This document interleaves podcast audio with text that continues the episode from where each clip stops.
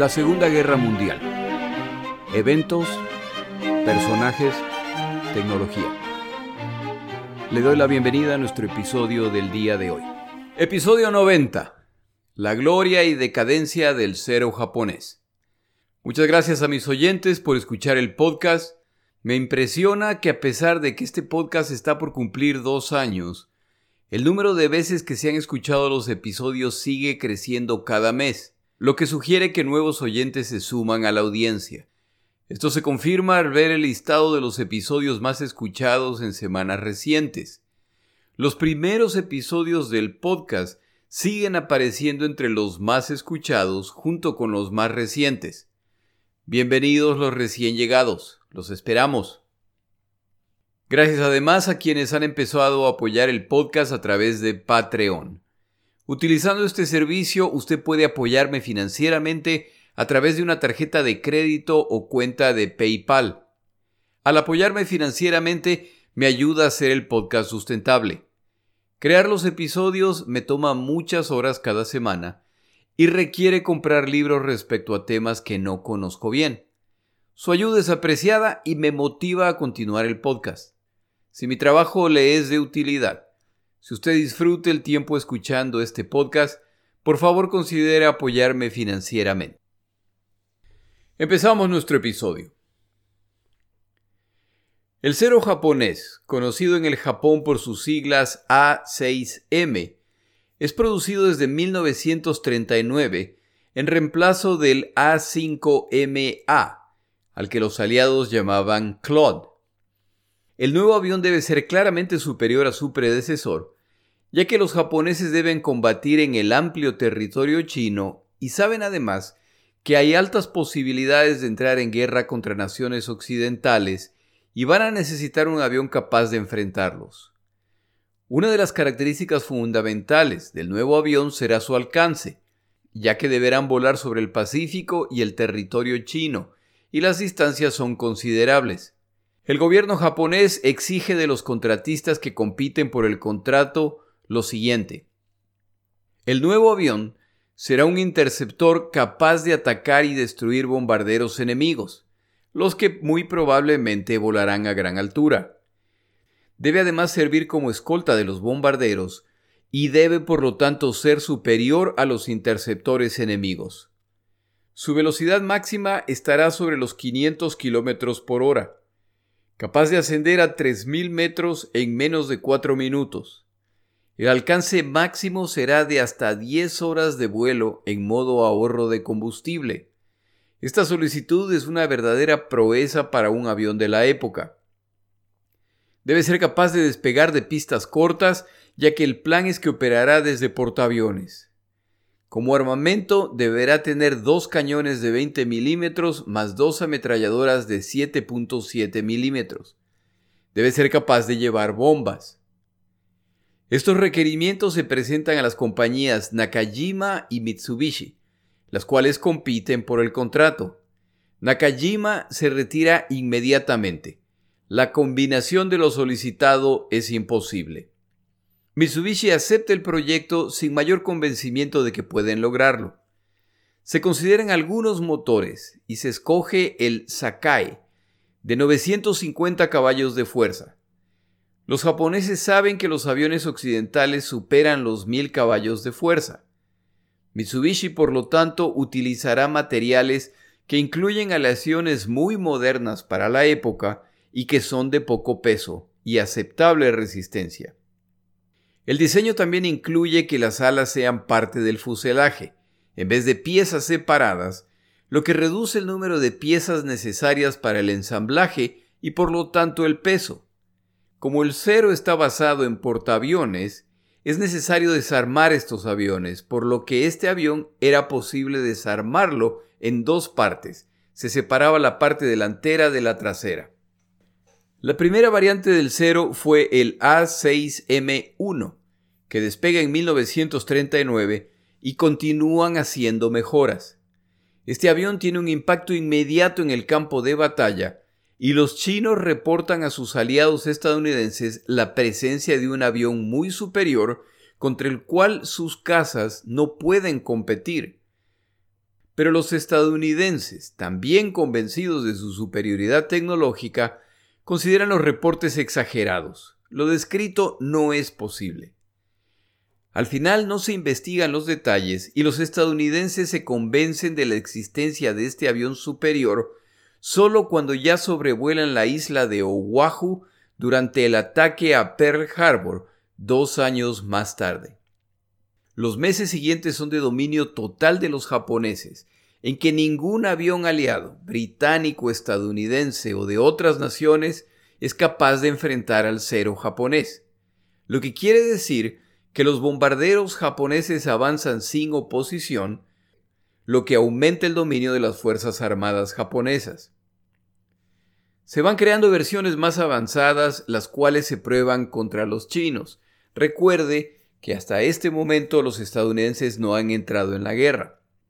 Cuando los aviadores japoneses enfrentan a los aviadores chinos, se enfrentan a aviones soviéticos y occidentales obsoletos. Estas batallas normalmente resultan en grandes cantidades de aviones chinos derribados mientras los japoneses pulen sus tácticas en estos combates. La situación sobre China es tan clara que los japoneses logran control absoluto del espacio aéreo chino, ya que los pilotos chinos en ocasiones ni siquiera salían a enfrentarlos al carecer de opciones para vencerlos.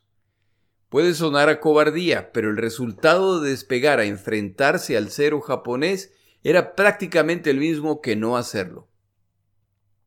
Los occidentales no están prestando atención a la tecnología con la que cuentan los japoneses, asumiendo que su equipo de combate o son modelos occidentales obsoletos con los que ellos están familiarizados, o son copias de baja calidad de modelos occidentales. Esta falta de interés a los japoneses no les molesta en lo absoluto, ya que les permite proteger mejor la sorpresa que planean darle a los occidentales. Hay un grupo de aviadores estadounidenses que ha tenido la oportunidad de enfrentarse a los aviadores japoneses antes del inicio de la guerra en el Pacífico en 1941. Los chinos los llamaban los tigres voladores un grupo de pilotos mercenarios estadounidenses que vuelan bajo la bandera china en aviones estadounidenses Curtis P-40, más conocidos como Tomahawks, que los estadounidenses venden a los chinos para que enfrenten a los japoneses. Como enviar combatientes estadounidenses a combatir en China sería un acto de guerra contra el Japón, el presidente Roosevelt autoriza una ley que permite que pilotos estadounidenses renuncien a las Fuerzas Armadas y ofrezcan sus servicios como contratistas, entre comillas, para volar para la Fuerza Aérea China. Si en algún momento estos combatientes estadounidenses deciden regresar a las Fuerzas Armadas estadounidenses, esta actividad no se lo impedirá y su renuncia a las Fuerzas Armadas no será tomada en cuenta. A los pilotos estadounidenses, en particular a su comandante Claire Chenault, no les toma mucho tiempo descubrir que combaten contra un avión muy superior al Tomahawk, por lo que Chenault desarrolla tácticas para tratar de utilizar las pocas ventajas de su avión frente al cero japonés. La táctica principal diseñada por Chenault es la siguiente. Los chinos habían establecido una red de comunicaciones en que proveyeron de pequeños radios a cientos de habitantes en distintos puntos del país. El objetivo de los radios era que reportaran inmediatamente la presencia de aviones japoneses y su dirección. Esta red funcionó muy bien y permitía a los estadounidenses enterarse cuando un ataque japonés se aproximaba. Se daba entonces la señal para que los Tomahawks despeguen y se eleven a una altura superior a la estimada del ataque japonés. Los aviadores estadounidenses entonces esperaban a ver a los bombarderos japoneses y a los ceros que los escoltaban y se lanzaban en picada a toda velocidad. Esta red funcionó muy bien y permitía a los estadounidenses enterarse cuando un ataque japonés se aproximaba. Se daba entonces la señal para que los Tomahawks despegaran y se elevaran a una altura superior a la estimada del ataque japonés. Los aviadores estadounidenses entonces esperaban ver a los bombarderos japoneses y a los ceros que los escoltan y se lanzaban en picada a toda velocidad. Ametrallaban a los aviones japoneses y continuaban su camino buscando perderse entre las montañas o se elevaban para esconderse en las nubes. Tienen prohibido quedarse a combatir contra los ceros. La explicación de Chanold es sencilla. Si empiezas a girar con un cero japonés, estás muerto. Como se puede ver, la estrategia escogida no daba mucha confianza a los pilotos, pero era lo que había y bien utilizada. Le dio muchos dolores de cabeza a los japoneses. Ayudaba además que estos pilotos estadounidenses cobraban comisiones por cada avión derribado o destruido en tierra. Al iniciarse la Segunda Guerra Mundial, estadounidenses y británicos intentan combatir de igual a igual contra el cero japonés, solo para descubrir que los aviones existentes en esta zona, los ya mencionados Tomahawks, más los Búfalos, los huracanes británicos e incluso los Wildcats, el caza de portaaviones más moderno con el que contaban los estadounidenses en ese punto, no son rivales para el cero. Como Claire Chennault de los Tigres Voladores no es un personaje muy querido dentro de las Fuerzas Armadas estadounidenses, sus opiniones respecto a cómo enfrentar al cero japonés son ignoradas, lo que le cuesta la vida a pilotos estadounidenses que intentan combatir de igual a igual contra los ceros. Una de las ventajas con las que cuentan los estadounidenses es el radar, el cual les avisa cuando aviones japoneses se acercan lo que elimina parcialmente la ventaja del cero. Los pilotos de Wildcats tienen que diseñar estrategias para intentar enfrentar a los ceros. El Wildcat es más lento que el cero japonés y no puede competir en ascensos o descensos. Las únicas categorías en que superan al cero son en armamento y blindaje. Basados en estos descubrimientos, los estadounidenses desarrollan estrategias, entre ellas el combate en trenza, el cual funciona de la siguiente forma. En situaciones de combate, dos Wildcats vuelan paralelamente. Si en cierto momento son amenazados por ceros, estos dos aviones empiezan a volar en un movimiento de 8, es decir, el Wildcat a la derecha vuela hacia la izquierda y el de la izquierda hacia la derecha y se cruzan en el aire y continúan realizando estos movimientos en que cambian de lados para seguir cruzándose repetidamente. Si un cero decide atacar a uno de los Wildcats, el otro Wildcat gira entonces completando el 8 para encontrarse frente a frente con el cero atacante. Y como su armamento y blindaje es mejor, el cero es normalmente el que pierde en este encuentro. Puede ver cómo funciona esta estrategia utilizando sus manos para hacer estos movimientos, pero hágalo en privado o va a aparecer el renacimiento de locomía. Las dos estrategias descritas son defensivas y permiten a los aviadores estadounidenses simplemente sobrevivir. Si recuerda el episodio en que se menciona al aviador japonés Saburo Sakai él y sus compañeros realizan un largo vuelo al iniciarse el desembarco aliado en Guadalcanal en agosto de 1942, y a pesar de la distancia recorrida, del cansancio y del hecho de que solo pueden combatir por unos pocos minutos, logran derribar una gran cantidad de cazas y bombarderos ligeros aliados, a pesar de que los estadounidenses están al tanto de que el ataque se acerca. He visto varias cifras respecto al récord del cero japonés. Me parece que la acertada, basado en los comentarios que he visto, es que el cero japonés tenía un récord de 12 a 1.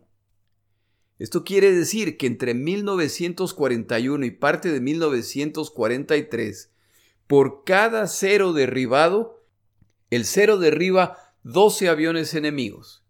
En otras palabras, dominio total. En junio de 1942 se produce la batalla de Midway. Durante esta batalla ocurre un evento que tendrá consecuencias muy serias en el futuro de la guerra para el Japón.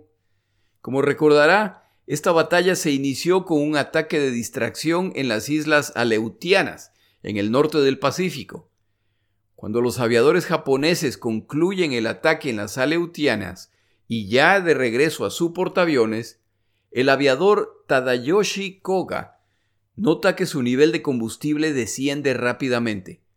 Su tanque de combustible ha sido perforado, por lo que se quedará sin combustible antes de poder llegar al portaaviones.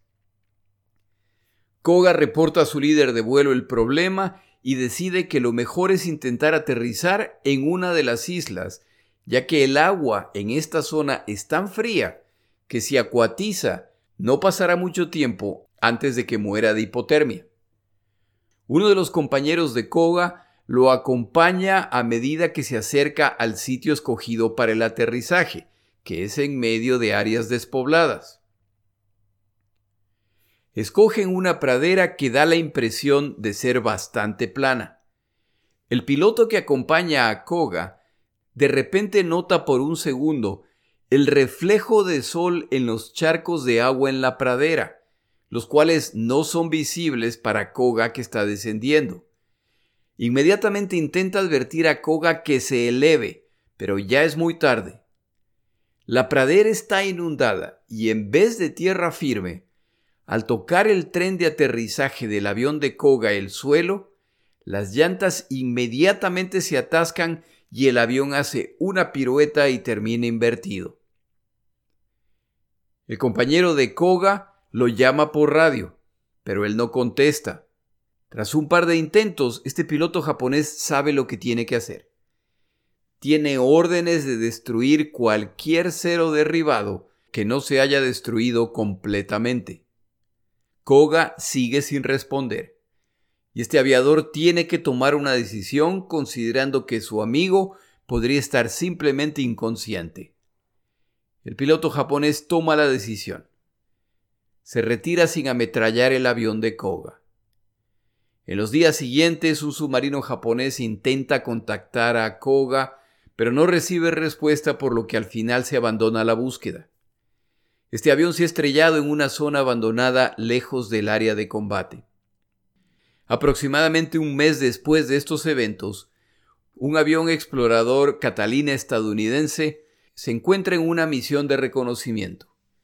Durante la misión se desorientan y para cuando finalmente se ubican, se dan cuenta de que están totalmente fuera del curso que debían cubrir porque no van a poder completar la misión. Deciden por lo tanto regresar a su base y lo hacen volando en línea recta, lo que los lleva sobre zonas sobre las cuales normalmente no vuelan. Durante el regreso, sobrevuelan la isla de Akutan y ven desde el aire lo que parece ser un cero japonés intacto. Vuelan en círculos por unos minutos y ven con claridad que es un cero que se ha volcado y tiene las llantas apuntando hacia el cielo. De acuerdo a lo que ven, este avión parece estar casi intacto. Toman nota de las coordenadas y regresan a su base donde reportan lo visto. Los estadounidenses despachan al día siguiente otro avión exploratorio para tomar fotos. Al acercarse al avión ven que hay un piloto muerto dentro del avión. Los estadounidenses regresan al día siguiente para preparar el avión para ser movido. Utilizando equipo pesado, son capaces de desatascar el avión del fango y lo sacan de la isla en una embarcación especialmente preparada para la operación. En la base de Dodge Harbor, lo limpian y se preparan para transportarlo a los Estados Unidos. El cero es despachado a los Estados Unidos de América y llega a la base naval de San Diego en agosto de 1942. El avión es cuidadosamente reparado y examinado en el proceso. Como no tienen repuestos, tienen que reemplazar la hélice. El resto es reparado. Lo pintan de colores de los aviones estadounidenses, incluyendo sus insignias. El avión queda bajo protección armada las 24 horas. La protección es necesaria no contra saboteadores, sino contra coleccionistas de tesoros que no vacilarían en robar partes de este tesoro que han adquirido. La inspección sorprende a los estadounidenses por múltiples razones. Lo primero que les llama la atención es el tamaño del motor. El Cero japonés tiene un motor bastante pequeño comparado con los motores estadounidenses. Es un motor con potencia de 950 caballos de fuerza. Esto explica el largo alcance del avión al necesitar menos combustible. Pero ¿cómo es posible que un motor tan pequeño sea capaz de mover tan ágil y velozmente al avión? La respuesta se encuentra en la estructura del avión. El cero japonés está construido de una aleación muy ligera de aluminio. Esto le da gran agilidad, pero tiene la desventaja de que es un material muy delicado. El avión tiene además blindaje ligero para proteger al motor o al piloto.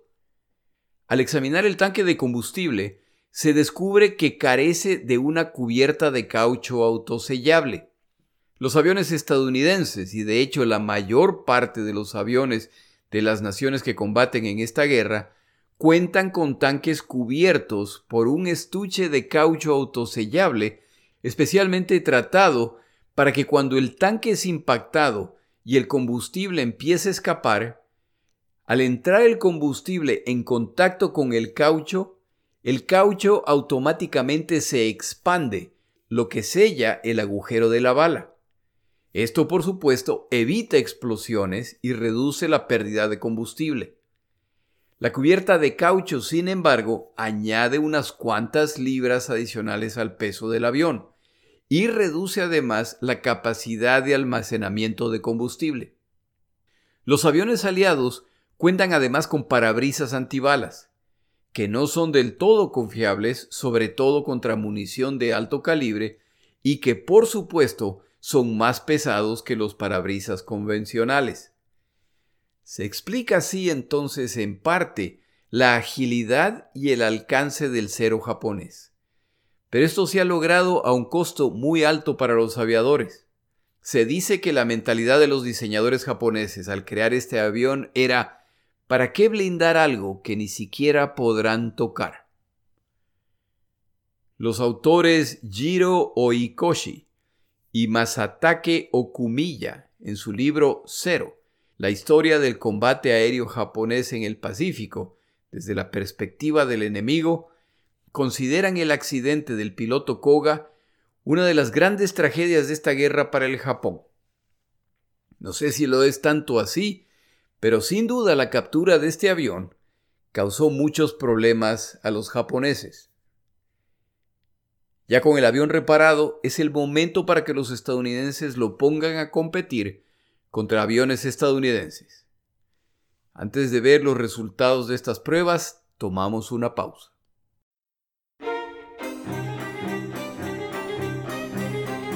Palabras de Churchill.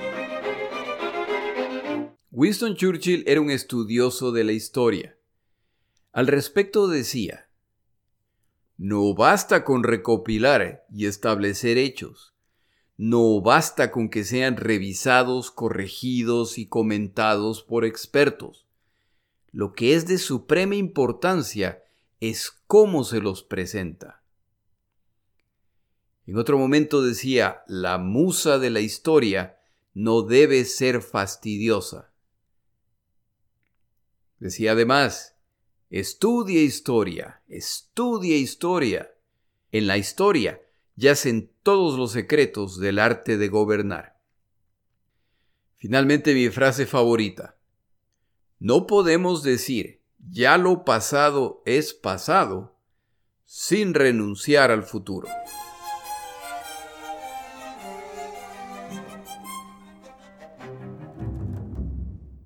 Los estadounidenses inician las pruebas para determinar la velocidad, alcance y maniobrabilidad del cero japonés comparada con los cazas estadounidenses existentes. Para las pruebas se utilizan el cero, el cual competirá contra un P-38 Lightning, del que ya hemos hablado en episodios previos, contra un Wildcat, un Air Cobra y un Corsario. En la competencia contra el P-38 Lightning, este avión estadounidense muestra su clara superioridad en aceleración.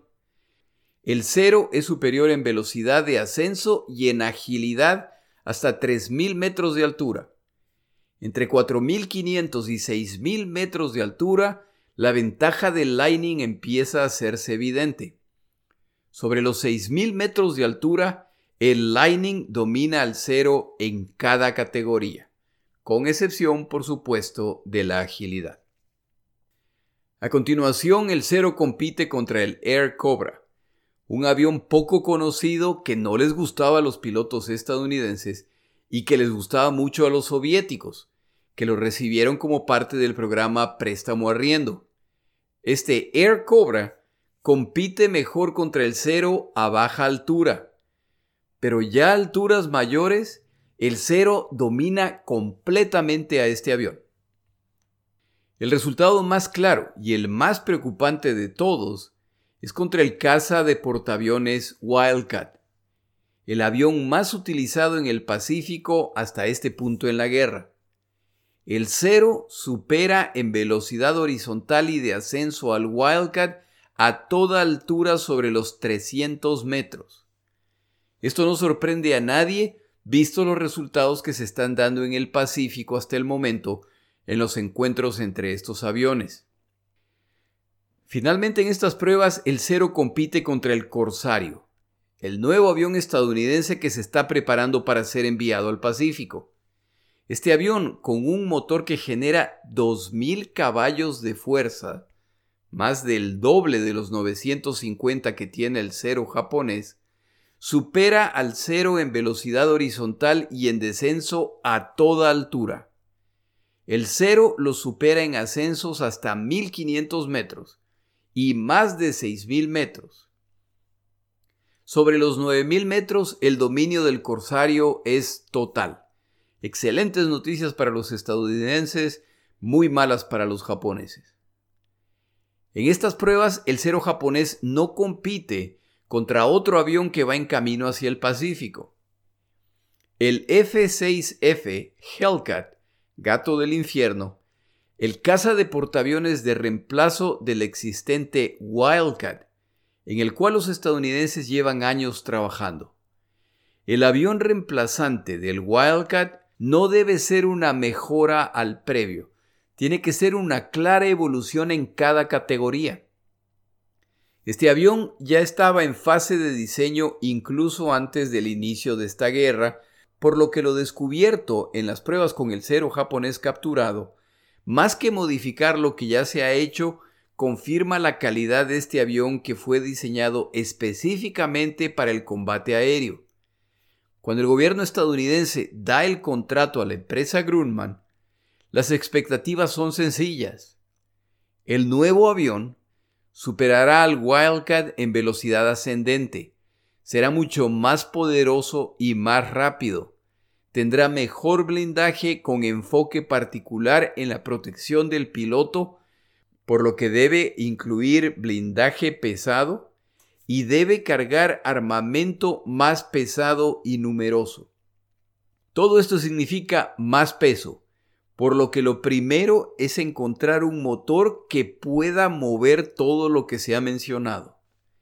Se utiliza el mismo motor que se utilizó en el Corsario, un monstruo de 2.000 caballos de fuerza, 800 más que el Wildcat lo que también se traduce en hélices más grandes, trenes de aterrizaje más altos y mayor tamaño de fuselaje y alas. Una de las características del famoso Hellcat que siempre me llamó la atención es que es casi idéntico al Wildcat. Si usted busca fotos de estos dos aviones, lo va a ver, no son idénticos, pero el parecido no se puede negar. Resulta ser que esto es intencional, al utilizar los mismos diseños ya probados en el Wildcat. El resultado es un avión que es muy difícil de distinguir de su predecesor, lo que le costará la vida a unos cuantos pilotos japoneses. ¿Qué tan superior es el nuevo caza estadounidense Hellcat a su predecesor y al cero japonés? De acuerdo al libro consultado esta semana, el Hellcat va a terminar la guerra con un récord de 19 a 1. Por cada Hellcat derribado, este avión derribó 19 aviones enemigos, principalmente ceros. Durante las pruebas se descubre además que en descensos a alta velocidad, los alerones del cero japonés se paralizan, entre comillas, debido a la presión del viento, y el piloto debe utilizar una gran cantidad de fuerza para controlar el avión y peor aún para girar, sobre todo hacia el lado derecho. La aplicación de este descubrimiento es que si un piloto estadounidense se encuentra en problemas al ser perseguido por un cero, tiene que lanzarse a toda velocidad en picada y al alcanzar una velocidad de al menos 200 nudos, hacer un giro violento, preferiblemente hacia la derecha. El cero japonés será incapaz de perseguirlo. En el escenario opuesto, si es el piloto estadounidense el que persigue a un cero y logra forzarlo a lanzarse en un descenso de alta velocidad, este piloto japonés ya no podrá escapar por el defecto que acabamos de mencionar. A la larga esta táctica se vuelve tan común por su éxito que se llega a un punto en que los japoneses ya no persiguen a los aviadores estadounidenses que se lanzan en picada, ni intentan escapar utilizando una ruta en picada. Se descubre también un defecto en el carburador, el que hace que al hacer maniobras de aceleración negativa, falla la provisión de combustible por un segundo, lo que quiere decir que el cero japonés que está realizando este movimiento no lo podrá completar completamente. Y en este tipo de combate, un segundo, una fracción de segundo de error puede hacer la diferencia. Pero de todos los descubrimientos de los estadounidenses durante estas pruebas, sin duda el peor de todos es la falta de blindaje. El motor y el piloto están poco protegidos. Esta información se utiliza no para hacer cambios en los aviones, que llevan años en desarrollo, sino para desarrollar tácticas de combate. El aviador estadounidense Robert Duncan llega al Pacífico en 1943. En su primera misión se enfrentan a ceros japoneses y en cierto momento él empieza a perseguir a uno de los aviones enemigos. Tras unos segundos de persecución, el aviador japonés se dispara en vertical y Duncan lo persigue convencido que persigue a un piloto novato japonés que acaba de cometer el último error de su vida. Duncan no tiene la menor idea de lo que planea el japonés que solo se ha metido en una calle sin salida. Los dos aviones continúan ascendiendo y Duncan se sigue acercando al cero, el cual empieza a perder poder. En cierto momento, el cero queda suspendido en el aire por un segundo al perder el motor su poder y empezar a caer en caída libre. Duncan aprovecha este momento para destrozar el cero sin la menor dificultad. Duncan se retira con la convicción de que ha enfrentado a un pobre novato. Ese no es el caso. Duncan se ha enfrentado a un as japonés que ha acumulado la mayor parte de sus victorias combatiendo contra los estadounidenses utilizando esa misma táctica. Lo que el aviador japonés no sabía era que no se estaba enfrentando a un Wildcat, el caza previo que utilizaban los estadounidenses hasta el momento, sino contra un Hellcat, el nuevo caza estadounidense. Como esta nueva generación de caza estadounidense tiene un aspecto muy similar al Wildcat, pero con un motor que casi duplica el poder de su predecesor, poco a poco los japoneses aprenden que esa estrategia tan útil hasta el momento así como otras tantas más, ya no funcionan, y que el cero japonés ha pasado de ser el amo del aire a ser la víctima en apenas unos pocos meses. En octubre de 1943, los estadounidenses atacan la isla de Wake, la cual fue invadida por los japoneses días después del ataque de Pearl Harbor, y en noviembre atacan Tarawa. En estas dos operaciones, los cazas de apoyo utilizados son los recién llegados Hellcats. En Tarawa, la misión de los Hellcats es interceptar a los bombarderos y cazas que los japoneses enviarán a atacar a la flota de desembarco aliada. Los radares navales estadounidenses les avisan a los cazas que bombarderos japoneses van en camino y los Hellcats se elevan a enfrentarlos. Alcanzan la altura suficiente para atacar desde mayor altura a esta flota de aviones que se aproxima. Sorprenden a los japoneses en su descenso y derriban algunos aviones en el primer ataque. Los ceros que los escoltan se desvían para enfrentarlos y con mucha frustración los aviadores japoneses descubren que cuando logran una posición ventajosa de ataque, los cazas estadounidenses simplemente salen disparados a velocidades que no pueden igualar. Los pilotos japoneses que descubren que un caza estadounidense está por derribarlos son incapaces de escapar dada la alta velocidad del atacante. Para el final de este combate no queda un solo avión japonés en el aire. Los estadounidenses pierden un Hellcat. Sobre la isla de Wake los resultados no son distintos y alcanzan otra impresionante victoria sobre los japoneses. Hablamos ahora del segundo caza estadounidense que llega al Pacífico, el Corsario, avión popularizado en la década de los 70 u 80 a través de una serie estadounidense muy entretenida llamada Las Ovejas Negras, que narra con bastantes imprecisiones las aventuras de este escuadrón de combate de los infantes de Marina, el Escuadrón 214, que en realidad existió. El gobierno estadounidense entrega las especificaciones originales para este avión en 1938. Debe ser un avión para ser cargado en portaaviones capaz de desempeño superior a los cazas existentes de la época. En otras palabras, el objetivo de este avión es el dominio aéreo. Debe por lo tanto además tener suficiente armamento para derribar cazas y bombarderos enemigos, y debe tener suficiente blindaje para proteger al piloto y al motor. Para lograr esto, este avión tiene el motor, como ya se dijo antes, el mismo que tiene el Hellcat, el cual desarrolla 2.000 caballos de fuerza y requiere una gran hélice esta hélice giraba en una circunferencia de más de 4 metros. Considere el tamaño de esa hélice. Esta hélice tan grande era necesaria para canalizar todo el poder que genera este avión. Preparando este episodio, finalmente entendí algo que siempre me había preguntado. ¿Por qué las alas del Corsario tienen la forma que tienen? La razón es que la hélice es tan grande que si las alas fueran rectas, se necesita un tren de aterrizaje tremendamente largo, y es esta la razón por lo que se les dio estas alas que son llamadas alas de gaviota invertida. Las alas, no las gaviotas.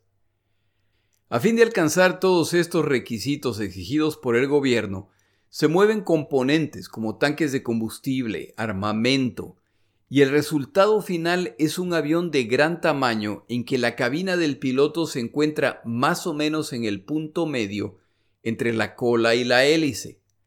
Esta posición más retrasada de la cabina y las alas anchas, más la tendencia del avión a dar brincos al aterrizar, resultan en que se considere que este avión no es ideal para aterrizajes en portaaviones por lo que se lo asignará a servicio desde pistas en las islas, para ser utilizados por los infantes de marina, los cuales enseguida se enamoran de este avión capaz de enfrentar fácilmente al cero japonés y capaz de aceptar una gran cantidad de daño y todavía poder volar. Este avión no carece de defectos y todo ese poder, cuando no se controla adecuadamente, los resultados eran mortales para el piloto. Un cierto número de pilotos estadounidenses murieron en el intento de aprender a volar este avión. Las primeras misiones del Corsario fueron desde Guadalcanal y no les va muy bien en sus encuentros contra los japoneses. Pero poco a poco van aprendiendo la mejor forma de utilizar la velocidad de este avión y las lecciones aprendidas respecto al cero japonés. Aunque el Corsario no alcanzó el nivel de éxito del Hellcat, mostró su superioridad sobre el ya obsoleto cero japonés. Los pilotos japoneses ya nunca combatirán en igualdad de condiciones una vez que el reemplazo de los Wildcats por Hellcats se complete. A la innegable superioridad de los nuevos modelos de caza estadounidense se suma su cantidad y movilidad. Como se mencionó en un episodio previo, los estadounidenses en este año despachan 25 portaaviones al Pacífico. Algunos de estos portaaviones ya llegan con los nuevos Hellcats. Los que no, poco a poco reemplazan los obsoletos Wildcats con los nuevos Hellcats. Por su parte, los japoneses no son capaces de reemplazar sus pérdidas a la velocidad suficiente y sus mejores pilotos siguen muriendo. La red de nuevas pistas sobre el Pacífico a medida que los estadounidenses expulsan a los japoneses de islas, combinadas con las pistas en las islas más grandes, desde las cuales podían despachar bombarderos pesados, y con los portaaviones que pueden proveer los cazas de escolta para las misiones de bombardeo, empiezan a abrumar a los japoneses al poder atacarlos en distintos puntos a la vez. Para colmo, cuando los japoneses contraatacan, son recibidos en las islas por los P-38 Lightning y los corsarios, lo que resulta también en pérdidas adicionales. La defensa aérea y naval japonesa empieza a colapsar, por lo que la alternativa que les queda es retroceder a medida que fortalecen sus posiciones en tierra para detener a los estadounidenses y causar la mayor cantidad de bajas para ver si es posible detenerlos en algún momento en el Pacífico antes de que logren acercarse al Japón. Este plan tiene pocas posibilidades de éxito, entre otras razones porque los submarinos estadounidenses ahora acechan a las embarcaciones que llevan provisiones al Japón, a los combatientes y a los civiles japoneses. Ya hay muchos productos a los cuales no hay acceso y empiezan los racionamientos aún en el Japón.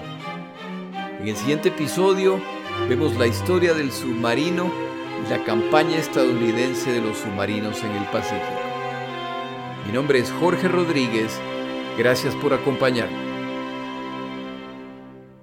Para información adicional respecto a este episodio, las notas de este podcast, que incluyen la narración de este episodio, así como acceso a resúmenes, videos, documentales y materiales adicionales gratuitos disponibles en el Internet, por favor vaya a Amazon y busque el libro La Segunda Guerra Mundial, Eventos, Personajes, Tecnología. Al comprar estas notas me ayuda y me apoya financieramente.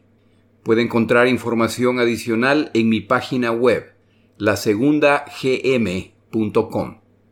Muchas gracias.